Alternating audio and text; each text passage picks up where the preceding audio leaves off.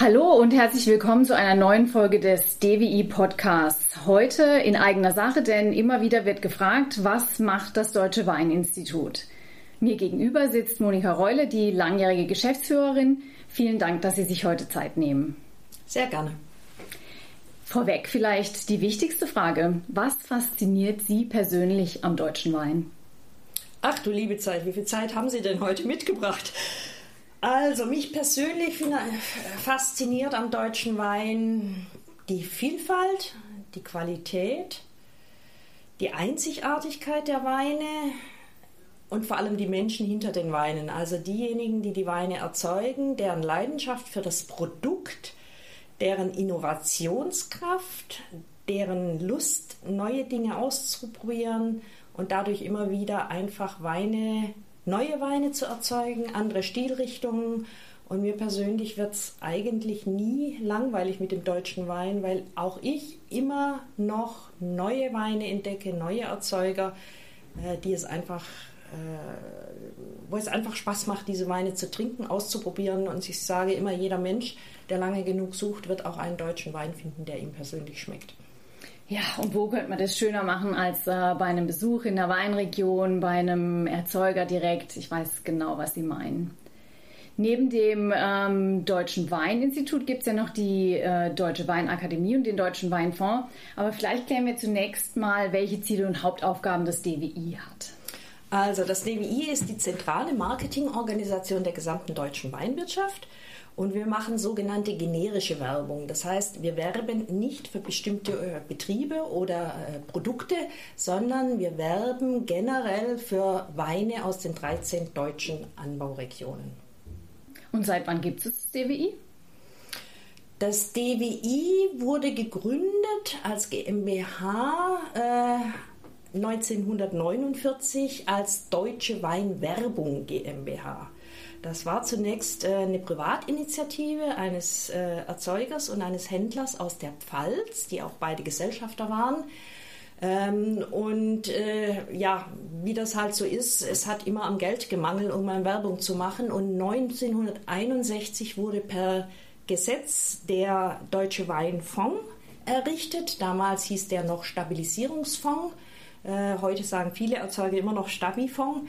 Ähm, und das Deutsche Weininstitut, damals noch Deutsche Weinwerbung GmbH, wurde quasi an den Stabilisierungsfonds angegliedert und mit diesem Gesetz zur Errichtung des Fonds äh, wurde auch eine gesetzlich festgelegte Abgabe fällig. Und dieses Geld wurde dann im Grunde genommen der deutschen Weinwerbung GmbH zur Verfügung gestellt für Marketing und erst im Jahr 1967, als der Deutsche Weinfonds selbst als Gesellschafter beim DWI eingestiegen ist, hat man dann das deutsche, die Deutsche Weinwerbung GmbH in Institut umgenannt.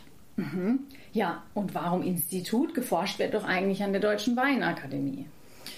Gut, also Institut kommt ja eigentlich aus dem lateinischen Institutum, Einrichtung und im Weingesetz steht, der Weinfonds bedient sich zur Erfüllung seiner gesetzlichen Aufgaben der Einrichtungen der Weinwirtschaft. Aber natürlich heute Institut verbindet man eher mit einer Forschungseinrichtung. Ich bin nicht unglücklich über diese Namensgebung, weil wir dadurch eine gewisse Unabhängigkeit haben. Wenn wir Marketinginstitution oder Werbung hießen, dann würde jeder uns sofort unterstellen, dass wir im Sinne unserer Klientel äh, Aussagen machen, weil wir das so machen müssen. Und das ist eben nicht der Fall. Wir werden von außen als neutrale Institution teilgenommen, äh, wahrgenommen und das äh, tut uns, denke ich, auch gut. Ähm, die Deutsche Weinakademie ist eine ganz eigene Gesellschaft mit ganz anderen Aufgaben, aber ich denke, äh, das wäre eigentlich fast einen eigenen Podcast wert, wenn ich jetzt noch über die Arbeit der Deutschen Weinakademie äh, sprechen müsste. Sie sind ja jetzt schon seit ein paar Jahren beim Deutschen Weininstitut. Wie schätzen Sie denn die allgemeine Entwicklung, das Interesse an deutschen Weinen in Deutschland äh, in den letzten 10 bis 20 Jahren ein? Also das Interesse an deutschen Weinen ist auch im Inland definitiv in den letzten Jahren gestiegen. Ähm, das hängt vielleicht auch ein wenig mit dem stärkeren Interessen an regionalen Produkten zusammen. Aber ich denke, es hängt noch viel, viel stärker damit zusammen, dass wir einfach einen Quantensprung in Sachen Qualität in der Erzeugung in den letzten 25 Jahren äh, gemacht haben. Und das wird jetzt auch honoriert von denjenigen, die Weine konsumieren. Wir haben Anfang der 80er Jahre eher äh, auf Masse gesetzt statt auf Klasse. Und das hat sich eben komplett gewandelt und das erkennen mehr und mehr Weinkonsumenten. Und insofern ist der deutsche Wein auf einem sehr, sehr guten Weg. Ja, es gibt ja auch, wie Sie vorhin schon gesagt haben, äh, Vielfalt, ähm, viele ähm, Weinproduzenten. Kann sich denn jeder Erzeuger an den Aktionen des DWIs beteiligen? Theoretisch ja, ähm, wobei es geht nicht nur um die Aktionen des DWI, sondern es geht im Grunde genommen darum, dass das DWI alle Vertriebskanäle bedient. Also wir machen sowohl Aktionen im Lebensmitteleinzelhandel als auch in der Gastronomie als auch im Fachhandel. Und natürlich profitiert nicht immer jeder von jeder Aktion, aber über die Gesamtheit der Aktionen können im Grunde genommen alle an den Aktivitäten des DWI partizipieren. Das DWI schreibt ja auch ähm, Aktionen aus. Ähm, wie kann ich mich denn da anmelden ähm, als Erzeuger, wenn ich da mitmachen will? Also wir schreiben alle Aktionen des DWI über unseren 14-tägigen Erzeuger-Newsletter aus. Also ich rate immer jedem Erzeuger, er möge bitte diesen Newsletter abonnieren. Nicht nur, dass er sich an Ausschreibungen beteiligen kann, sondern dass er auch informiert ist, was wir machen. Äh, unsere Gelder kommen von den Weinerzeugern, dessen bin ich mir sehr bewusst und deswegen haben auch alle Weinerzeuger ein Recht zu erfahren, was wir mit ihren Geldern tun. Ähm, und äh, dann, wenn wir Aktionen machen, Ausschreibungen zu Messen oder Weinausschreibungen für besondere Organisationen, ich sage mal Berlinale, äh, Deutscher Fußballbund, ähm, äh, Deutsche Bahn, äh, für die organisieren wir Weinausschreibungen äh, und da kann man Weine anstellen und die werden dann über eine unabhängige Jury ausgewählt und so kann man durchaus auch neue Absatzkanäle für sich selbst generieren. Ähm, und gibt es dann auch noch ähm, darüber hinaus noch andere Wege, wie der Erzeuger vom, vom DWI profitieren kann? Ja, also es sind nicht nur die Aktionen, die wir machen, sondern wir machen viel im Hintergrund das sind alles dann Dinge, die dem Weinerzeuger letztendlich indirekt zugutekommen. Ich nehme jetzt einfach mal ein Beispiel. Wir organisieren pro Jahr circa 40 Informationsreisen für Fachleute und auch Pressevertreter äh, aus dem In- und Ausland. Wir fahren mit denen gezielt in die Anbaugebiete, stellen diese Reisen meistens unter ein bestimmtes Thema und dann erscheinen jüngst gerade ein großer DPA-Artikel über unsere letzte Pressereise. Da ging es um das Thema Nachhaltigkeit, also durchaus auch ein Thema, was äh, den Weinkonsument hierzulande insgesamt auch bewegt. Da wird gar nicht erwähnt, dass das DWI dahinter steht. Aber wir nutzen äh, solche Dinge, um das Thema Wein im Bewusstsein und in der Öffentlichkeit zu halten. Also dass das wie so ein Hintergrundgeräusch deutscher Wein immer irgendwie präsent ist. Und äh, wenn das der Fall ist und das Interesse des Konsumenten wächst an diesen Themen, weil er eben auch immer wieder neue Aspekte und Facetten darüber hört, dann wächst auch sein persönliches Interesse, solche Weine mal zu probieren und zu kaufen. Und das ist letztendlich dann auch ein Teil unserer Arbeit, dieses Interesse eben weiter voranzubringen und äh, für deutsche Weine zu sensibilisieren. Ja, das äh, passt ja dann wunderbar zum, zum nächsten Bereich, denn wo lässt sich deutscher Wein besser genießen als ähm, in Hotels oder ähm, in Gastronomiebetrieben? Wenn ich jetzt ein, ähm, ein solches Hotel oder einen Gastronomiebetrieb betreibe, kann ich denn auch ähm, von den Aktivitäten des äh, Deutschen Weininstituts profitieren? Selbstverständlich, unsere primären Zielgruppen sind Multiplikatoren und dazu zählen wir natürlich auch die Gastronomie und den Handel, der die Weine vertreibt. Wir haben ein eigenes Ressort Aus- und Weiterbildung. Wir schulen pro Jahr in normalen Jahren über 4000 äh, Fachleute in rund 200 Seminaren und wir haben ein sehr komplexes System von Seminaren, die aufeinander aufbauen. Das fängt an mit dem anerkannten Berater für deutschen Wein und geht dann hoch über verschiedene Sensorikseminare bis in die Spitze, dem sogenannten German Wine Professional, wo dann Fachleute über ein gesamtes Jahr äh, auf mehr oder weniger eigene Kosten mit uns in alle 13 Anbaugebiete reisen über ein gesamtes Wochenende und dort vor Ort in den Regionen nochmal ganz speziell auf die Besonderheiten der Regionen und der dortigen Weine äh, geschult werden. Äh, da können sowohl Gastronomen teilnehmen als auch Fachhändler. Da können auch Leute aus der Weinwirtschaft natürlich teilnehmen. Und wir machen darüber hinaus über die Seminare auch spezielle Aktionen für Gastronomie und Handel.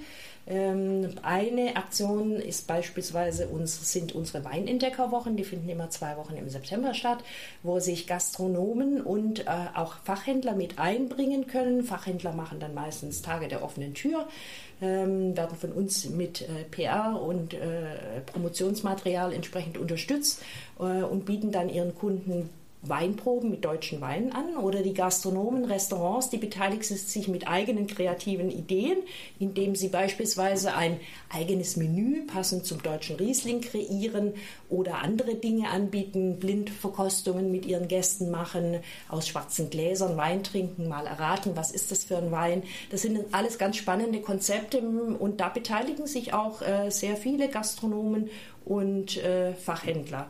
Wir haben auch zwei Preise, die wir verleihen. Einmal die äh, ausgezeichnete Weingastronomie. Da prämieren wir Betriebe, Restaurants in verschiedenen Kategorien, wenn sie sich besonders um deutschen Wein bemühen, sei es, dass sie eine ausgeprägte Deutschweinkarte haben oder eben auch solche Dinge anbieten wie spezielle Weinmenüs. Und äh, wir haben einen Fachhandelspreis. Dort zeichnen wir Fachhändler aus, die eben sich auch durch ein besonders umfangreiches Deutschweinangebot äh, auszeichnen und auch entsprechende Aktionen in ihrem Fachhandelsgeschäft anbieten.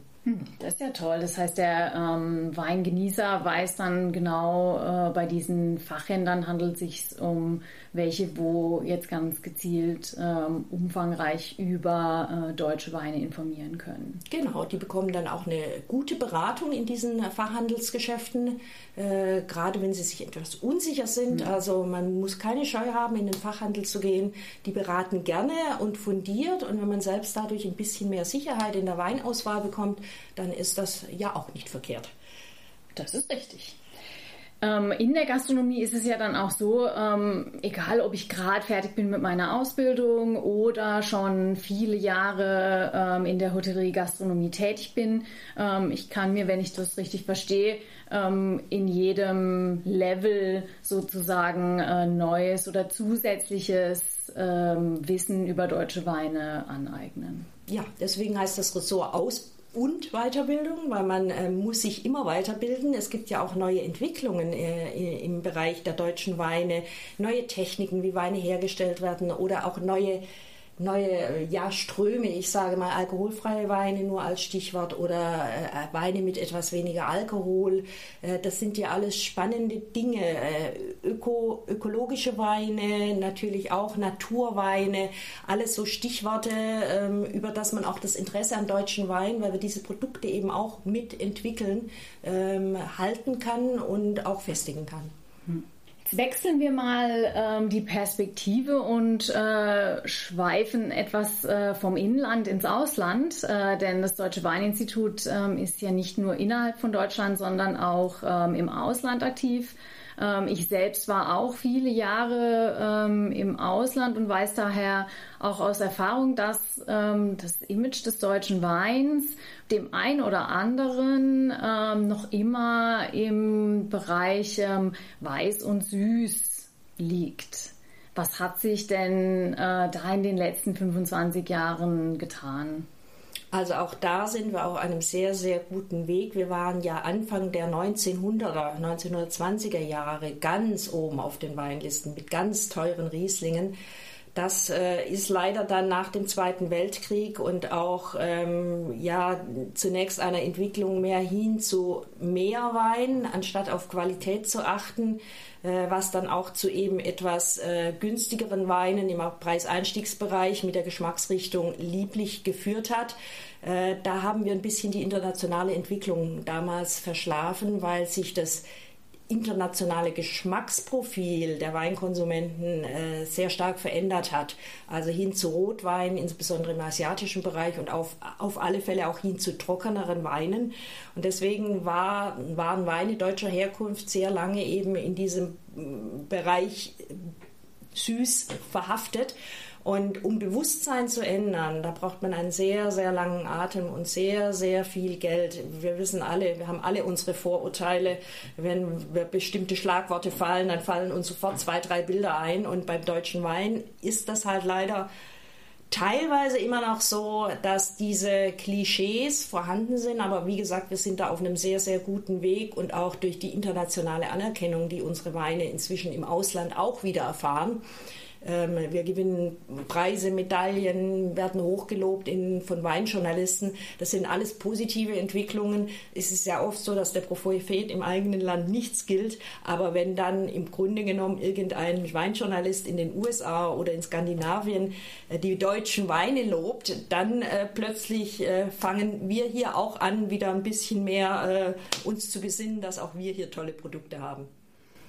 Das heißt, wenn ich Weinerzeuger bin und äh, mich im Ausland aktiver einbringen möchte, ähm, Stichwort Export, äh, kann ich da auch mit dem Deutschen Weininstitut äh, zusammenarbeiten? Und äh, wenn ja, wie funktioniert es dann? Ja, wir bieten ganz speziell für Betriebe, die im Export bereits tätig sind oder im Ex am Export äh, Interesse haben, spezielle äh, Maßnahmen im Ausland an. in der Regel sind das Messen wo wir mit den Erzeugern gemeinsam dann auftreten. Wir machen dann einen Gemeinschaftsstand, Deutschland sozusagen.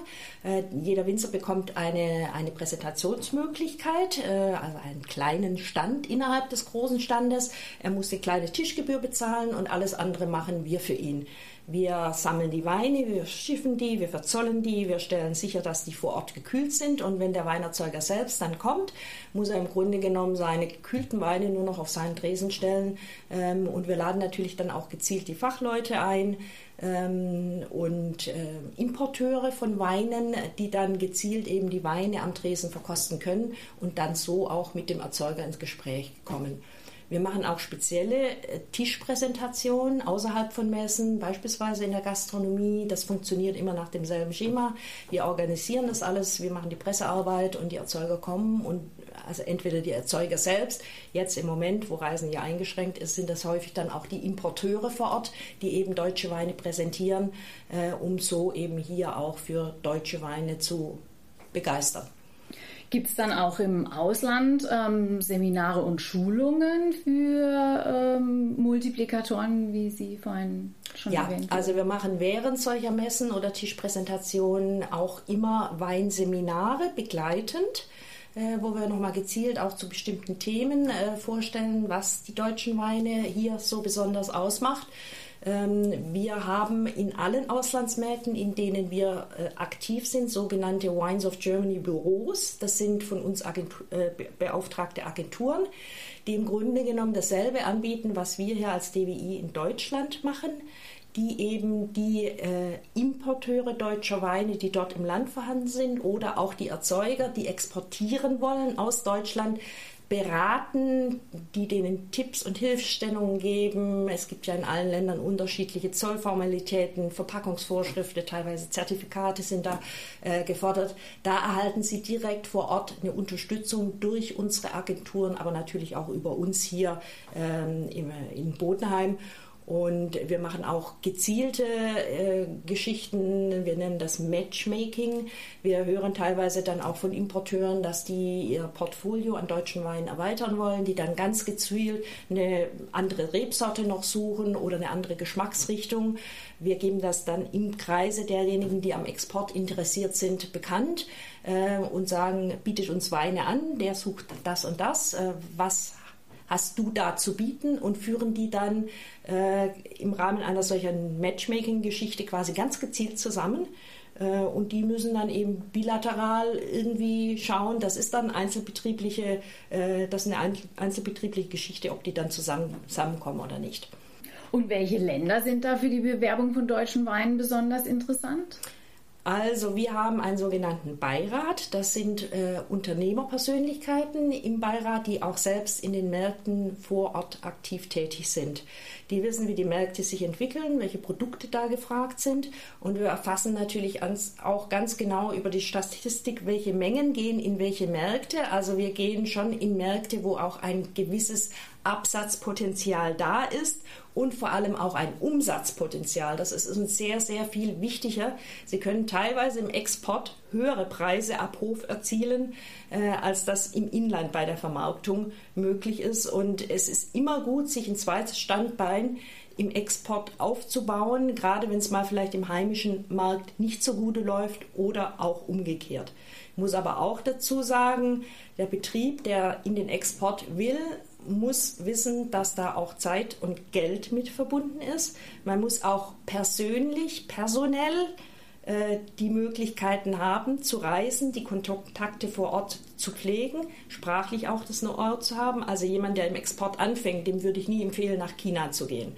Aber vielleicht mal mit der Schweiz anzufangen, die ja nahe ist, oder mit den Niederlanden, ähm, das sind dann erste Schritte, um mit uns dort Fuß zu fassen und wie gesagt, um sich gegebenenfalls auch ein zweites Standbein im Absatz aufzubauen, weil der deutsche Markt ist gesättigt und hart umkämpft und wir importieren sehr, sehr viel Wein äh, und äh, vieles geht über den Preis. Und wenn eben ein Erzeuger dann äh, preislich nicht mithalten kann mit einem ausländischen Konkurrenten, dann wird der auch ganz schnell ausgelistet ein äh, ja, weit umkämpftes äh, Feld, wie Sie gerade schon gesagt haben. Wenn man jetzt da mal vergleicht, ähm, die Aktionen oder das Engagement des DWI im Inland im Vergleich zu, zum Ausland, ist das so ähm, halbe halbe oder wie? Ähm, ja, das kann man durchaus so sagen. Wir haben äh, strategisch ganz klar festgelegt, 50 Prozent unserer Mittel gehen ins Ausland und 50 Prozent unserer Mittel gehen ins Inland. Äh, und da achten wir auch sehr drauf und auch die Weinerzeuger achten darauf, dass wir das einhalten. Ja. Ja, auf jeden Fall auch eben, wie Sie gesagt haben, ähm, viele Länder, die, die da auch an, an deutschen Weinen ähm, Interesse haben, weil sie sich eben von, von der Konkurrenz durch ihre Vielseitigkeit auch einfach ähm, absetzen. Sie, es gab ja bestimmt äh, in, den, ja, in den letzten Monaten auch da gewisse Einschränkungen durch die Pandemie. Wie ähm, wurde denn damit umgegangen? Ja, also das kam ja mehr oder weniger von heute auf morgen. Ich hatte ja schon erwähnt, wir machen ja viel mit Reisen in die Anbaugebiete. Das war von heute auf morgen nicht mehr möglich. Es gab keine Messen mehr, es gab keine Möglichkeiten mehr, Weine äh, wirklich zu präsentieren. Äh, und wir haben aber dann sehr, sehr schnell auf digitale Formate umgestellt und die haben auch funktioniert. Wenn Sie mich, mich vor drei Jahren gefragt hätten, äh, ob man eine Weinprobe online machen kann, hätte ich wahrscheinlich herzlich gelacht und gesagt, das geht nicht. Aber es geht sehr wohl. Äh, und das Interesse auch der Konsumenten, die ja auch mehr oder weniger ähm, zu Hause saßen und keine Alternativen hatten, das war sehr, sehr groß. Das heißt, die Erzeuger haben äh, Probierpakete gepackt, die Weine verschickt und haben dann quasi online Weinproben mit ihren äh, Kunden gemacht. Dadurch konnten sie teilweise auch neue Kunden gewinnen. Ähm, also das äh, war schon toll, wie kreativ die Weinwirtschaft auch hier unter diesen erschwerten Bedingungen war. Teilweise haben die dann sofort angefangen, eigene Online-Shops aufzubauen, ähm, haben ihre Kunden auch aktiv angesprochen, haben gesagt, wir schicken euch den Wein zu, wenn ihr jetzt nicht auf den Hof kommen könnt. Ähm, also das war schon toll. Wir haben auch hybride Formate entwickelt. Wir hatten selbst eine große Veranstaltung, nennt sich Weintour. Das ist eine Wein- und Reisemesse mit circa 4000 Besuchern an einem Wochenende. Das war natürlich auch nicht möglich. Die haben wir komplett ins Internet verlegt. Äh, wir verkaufen da im Rahmen einer Weintour, die dann über zwei Wochenenden hybrid, äh, im hybriden Format geht, verkaufen wir fast 4000 äh, Pakete, 3500 zu unterschiedlichen Themen. Und dann gibt es 20, 22 verschiedene Themenweinproben. Also äh, ganz tolle Formate, die auch Vorteile haben. Keiner muss reisen. Man kann die Weine zu Hause verkosten, man muss anschließend nicht mehr Auto fahren. Also einer muss ja sonst immer Mineralwasser trinken oder wie auch immer. Es hat auch Vorteile, aber der Kontakt zum Kunden fehlt schon. Also wir sind jetzt schon froh, dass es zumindest in kleineren Formaten, Reisen mit weniger Personen, äh, wieder nach vorne geht. Und wir hoffen natürlich sehr für alle Menschen hier im Land, äh, dass äh, die Lage sich zunehmend stabilisiert und normalisiert. Ja, das hoffen wir in der Tat. Und vor allem auch für die Gastronomie, die hat natürlich besonders stark gelitten. Das muss man wirklich sagen. Es sind nicht nur die Weinerzeuger, die in die Gastronomie geliefert haben, sondern auch die Gastronomen selbst. Und wir versuchen jetzt hier im Moment auch, auch die Gastronomie zu unterstützen, eben mit irgendwelchen Formaten, damit die schnell wieder auf die Beine kommen. Ja, wer auch eingeschränkt war, ähm, waren die deutschen Weinmajestäten. Ähm, am 24. September findet in Neustadt die Wahl zur 73. deutschen Weinkönigin statt. Letzte Woche gab es dazu ein Vorbereitungsseminar. Worauf werden die zukünftigen Repräsentantinnen des deutschen Weins denn vorbereitet? Also unsere deutschen Weinmajestäten oder Weinhochheiten, wie auch immer, das sind eigentlich de facto Botschafterinnen des deutschen Weins. Das Amt hat eine lange Tradition, deswegen heißt das noch Weinmajestät, aber das ein, einzige äußerliche Zeichen ist eigentlich die Krone und die ist auch gut, weil sie einfach Aufmerksamkeit auf die Person lenkt. Im Rahmen dieses Vorbereitungsseminares, es treten in diesem Jahr elf Kandidatinnen äh, aus den insgesamt 13 Anbaugebieten an, werden die Damen zunächst mal auf die Wahlveranstaltung hingeschult. Das heißt, die bekommen ein Rhetorikseminar, die bekommen nochmal ein Englischseminar äh, mit englischen Fachaus, äh, Fachbegriffen. Die werden aber auch fachlich nochmal geschult, weil eine deutsche Weinkönigin ist äh, in erster Linie eine moderne, junge Fachfrau, die auch Rede und Antwort stehen muss und kann, äh, wenn sie im Ausland oder auch im Inland für uns unterwegs ist. Die gibt da Seminare, die steht nicht nur rum und hat keine Aufgaben, wie das vor 70 Jahren nochmal der Fall war, schönes Lächeln in, das, äh, in die Kamera, das ist es nicht mehr.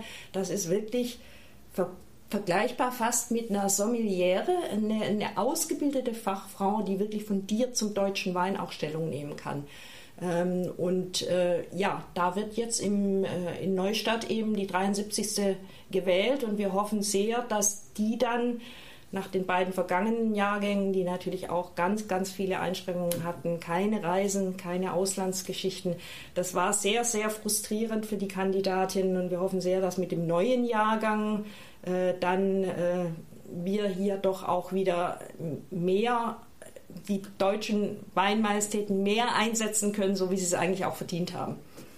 Ja, da freuen sich die ähm, Damen bestimmt drauf und Natürlich, die sind alle hochmotiviert und ähm, äh, das war eine ganz tolle Truppe, die ich da auch jetzt im August habe kennenlernen dürfen. Ich freue mich sehr auf die Wahl und ich bin da ganz entspannt, weil die haben es alle drauf, wie man so schön sagt. Und ähm, mir ist, ist, das also egal, wer da gewählt wird, die werden alle hervorragende Botschafterinnen des deutschen Weins sein. Ja, wir könnten wahrscheinlich noch äh, eine Weile so weiter plaudern. Äh, Stunden, Tage.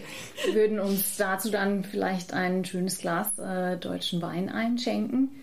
Äh, bevor wir zum Abschluss äh, kommen, möchte ich gerne noch äh, über ein Thema sprechen, das seit Mitte Juli nicht nur die Weinbranche bewegt, die Flutkatastrophe an der A.